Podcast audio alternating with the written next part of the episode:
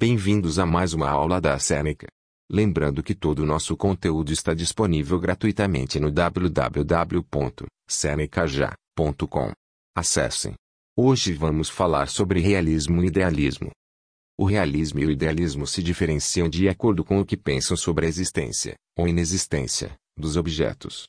O que nós conhecemos existe independentemente de nós.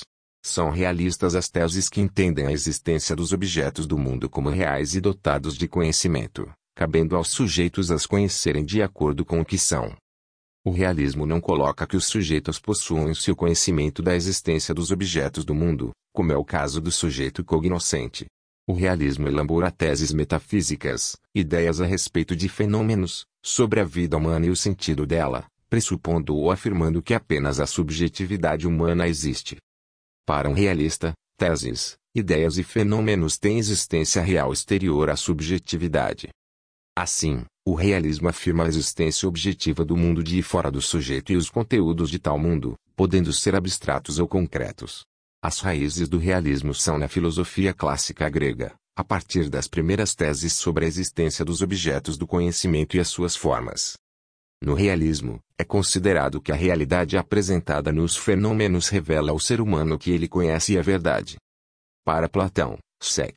V antes de Cristo, na esfera inteligível estão os conceitos formais, que têm existência independente do ser humano e dos entes que representam. Para Aristóteles, sec. 4 antes de Cristo, tais conceitos universais fazem parte dos objetos que representam e da experiência humana que formou tais conceitos. Os conceitos e os objetos são inseparáveis.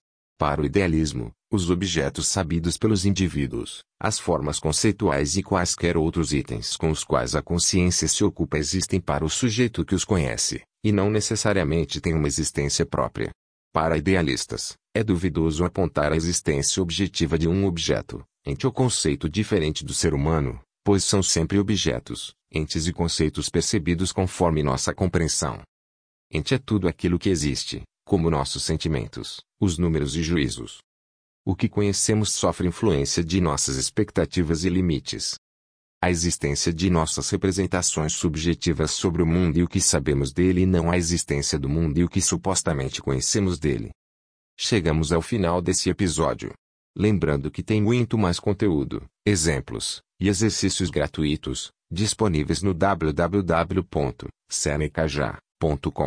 Até mais.